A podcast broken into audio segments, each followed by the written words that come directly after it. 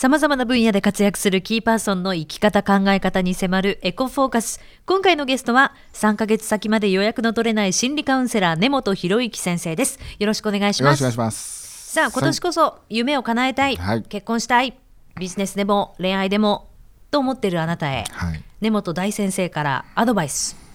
の難しいな。回です。はい 難しい。でも多いんじゃないですか？多いですね。まあ、え年末年始はやっぱりそういうテーマで、僕も毎年セミナーやってますけど、そういうテーマで。まあ今年こそみたいのはやっぱりよくありますけどね。でもええ。なかなかざっくりしすぎて切り口が難しいんですけどね。どの辺からお話しすればいいですかね。なん何かを叶えたいっていう思いって男女ともにあると思うんですよね、年齢も関係なく。はいはい。例えば、まあ、女性だったら恋愛系のことが多いのかなと、うんうん。男性はやっぱりビジネス系が多いんですか？多いですね。大体仕事あでも僕のクライアントさんと場合仕事の話をしに来たと見せつつ、えー嫁が怖いっていう話とか結構ありますけどね。へえあじゃあ仕事関係の悩みは実は原因はそっちだった原因というかね多分ね両方悩んではって、えでもなかなかその男の人ってその奥さんとのことって人に相談しづらいじゃないですか、ええ。まあ、ちょっとかっこつけたいし、えうん。ってなってきた時に、まあ、最初仕事の話から始まっていくんです。がでも実は相談したいのは嫁とのことでねみたいなそれサクッとおっしゃらないでしょ結構かかるあそうんですか。だそうです。だから自分の仕事はこんなんでとか、ええ。職場でこうでとかって言ってで何しに来たんやろうと思って お聞きしてるとあ実は嫁がみたいへえ。なちょっと最近ギクシャクしててとか。ええ。うん。その男女比でいうとカウンセリングを受ける方って圧倒的にやっぱ女性多いですか？そうですね。カウンセリング受ける人は、まあ、最近男性も増えてますし若い子はそのスクールカウンセラーの存在とかで馴染みがあるので若い子の場合は男性も増えてきてるんですけどやっぱりカウンセリングっていうと圧倒的に女性が多くて。で似たようにコーチングコンサルタントっていうのがあるんですけどコンサルティングっていうのがあって、コーチングってなると半々ちょっと男性多めぐらいなのかな、でコンサルになると、まあ、圧倒的に男性が多くなるっていう切り口が、まあ、なんか呼び方によって、はいまあ、よくコンサルタントってビジネス系のイメージが、まあ、コーチングもちょっとありますけど、ええまあ、なので男性向けにやりたいネタの場合はコンサルってつけたりコーチってつけた方が男性は参加しやすいと思うんですね。やってることというかそういうなんていうかこうお話ししたりする感じっていうのは一緒なんですか、もう多分差はなくなってきてると思いますね。あの明確な定義がそれこそあるわけじゃなくて、ええまあ、大体こういう感じなんですけどでもコーチやってる人とかコンサルさんとか聞いててももちろんコンサルタントでビジネスコンサルバリバリやってる方っていうのはもう売り上げ上げるとか、えー集客とか、まあ、そういう結果を求めていくラインなので、まあ、その方々はなんかいろいろフレームワークっていうか方法論を持ってるんですけども。あのーそこで出てくる、まあ、実は雑談的なこととかあとコーチの方とかにしても一応なんか自分の型はあるんですけども、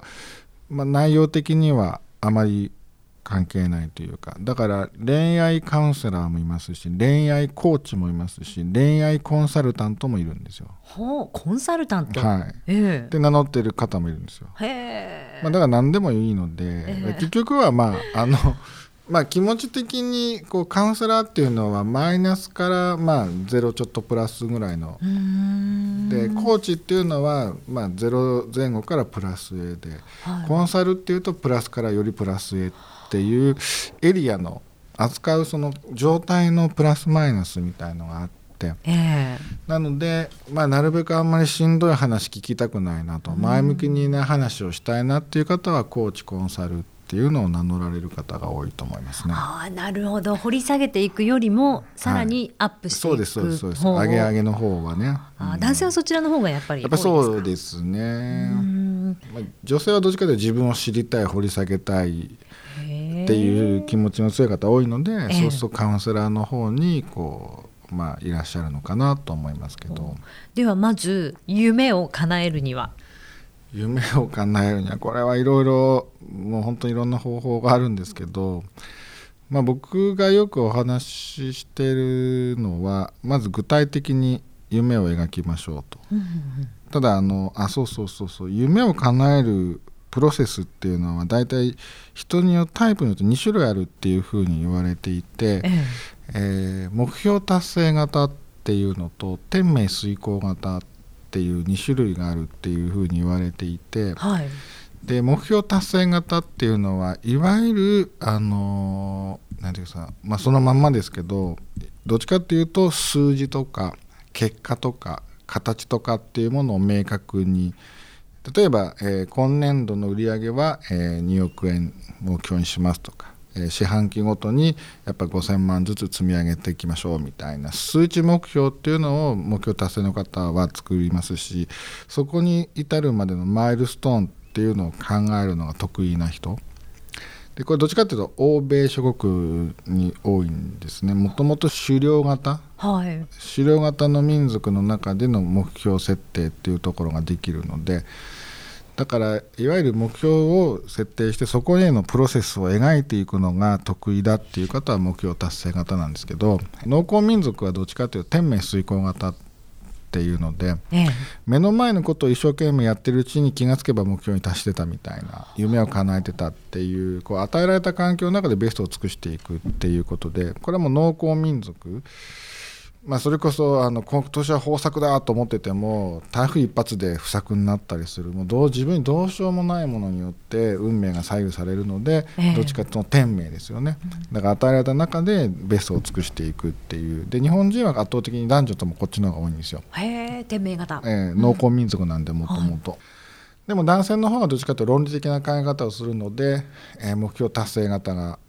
男性は多いかなと。まあ、ただ男性の中でもその天命遂行型の比率はちょっとわからないんですけどももうかなり多いかなと思うんですけどだから自分がどっちのタイプかみたいなね。で天命遂行型の場合はあの年少によく目指すなんていうともう引いてしまって、えー、楽しく元気に面白い仕事をするっていうような抽象的かつ曖昧ななんか感情的感覚的な目標の方がやる気になるタイプなんですよね。はいだから例えば1 0キロダイエット1 0キロ多いな5キロダイエットするっていうのは、えー、設定の仕方は目標達成型の人で、えー、えー、天命遂行型の人はこのワンピースを着るとかね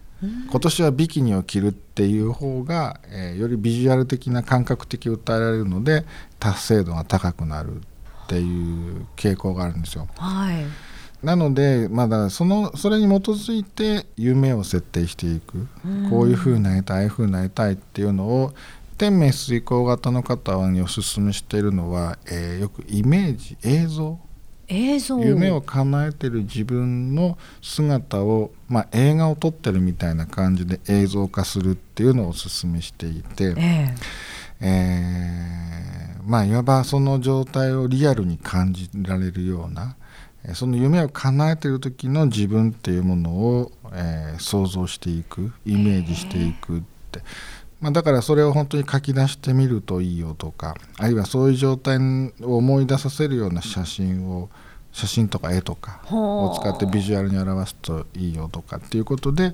えー、夢を感覚的に描いていくっていうのが、えー、テメスイコ型の方はおすすめですね。はい目標達成型の方の場合はその夢っていうのを具体的な結果形に落とし込むっていう作業が必要で、えー、まあ、その人にとっての夢っていうのが何なのかっていうところにもよりますけど数値目標というよりは形例えば結婚するっていう結婚式を挙げるっていう目標を例えば何月までに、えー、披露宴は何人呼んでどこでっていうのを具体化していくんですね。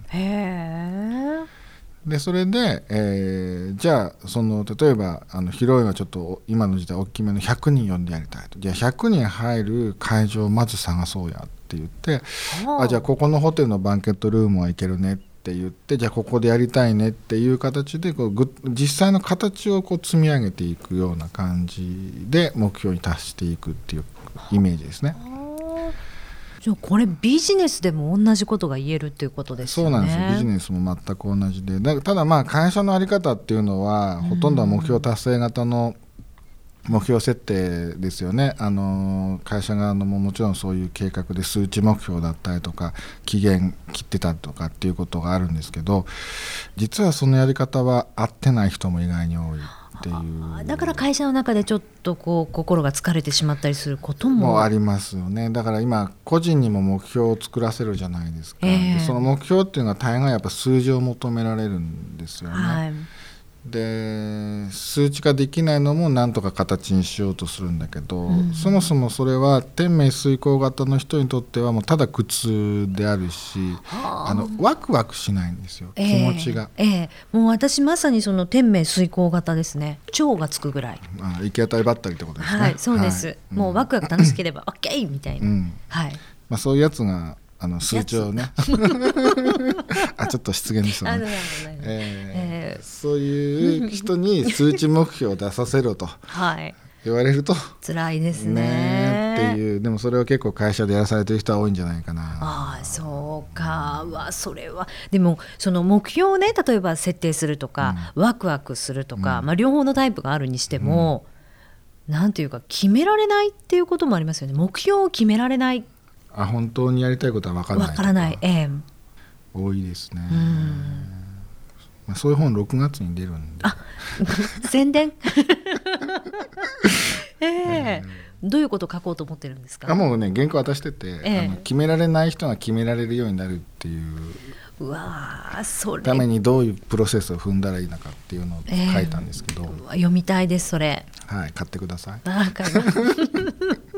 いやもうその本も楽しみにしながら、え1回目の話じゃないですけどそれこそ自己価値みたいなものの高さ低さっていうのもそういう。めちゃくちゃ影響しますよね。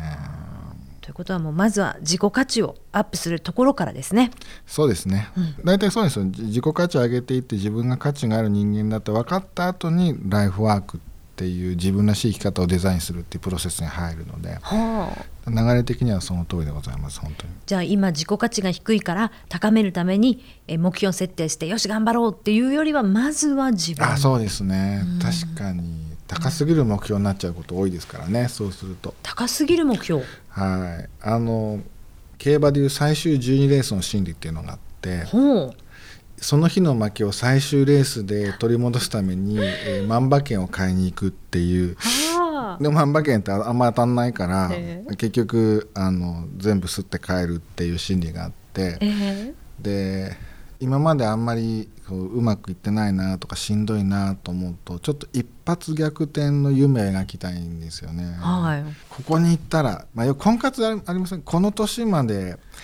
持たされたらその辺の男じゃ満足できへんと。ああそうですね、うん。うん。よっぽどのに行かないと、ちょっとここまでの努力が無駄になるって言って、えー今期が伸び伸びになっていっている方々。これあの、ええ。12レースの最終レースのシーンでございます、ね、今私がカウンセリング受けてますか？もいやいやいや一般論でございます。一般論で一ございます、ああよかった。あでもそういうことですね。そういうことです。あだから逆転満塁ホームランを打ちたくなそういうるのそうです。だから自己価値ある程度上げとかないとあのえ届かない、えうんうんうん、あのちょっと背伸びしても届かないような目標を設定しちゃうので、ええ。余計にまた自信を失うっていう。はあ。失敗した自分にそうですまた。そうですそうです。ああそっか、わあじゃあまずは自己価値からですね。まあそうですね。基本はそうですね。はいじゃあ根本先生の6月の新しい本に向けてはい。あ今日は根本先生とちゃんとお話ししたぞってこう一個書きながら一個一個ステップアップしていきたいと思います、えー自分を褒めてあげてください。はい、はい。褒めたいと思います。ということで根本博之先生でした。ありがとうございました